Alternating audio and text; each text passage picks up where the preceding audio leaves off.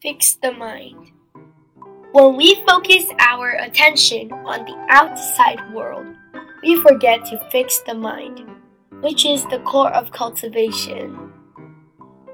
When judging others are wrong, we must try to understand the true intention instead of being caught by formalities. When accepting others as good, to observe their action is enough. We do not need to dig their intentions. This is the key to self cultivation, also the prerequisite of helping others. Many people do it the other way around. Seeing others as fault, they keep on criticizing and repelling them, with no patience for explanations nor intention to understand them. Seeing others doing good deeds, they tend to suspect their motivation and find fault in their attitudes. What we need in dealing with people and handling things is to choose the focus of our thinking process instead of sheer analysis of the outdoor environment.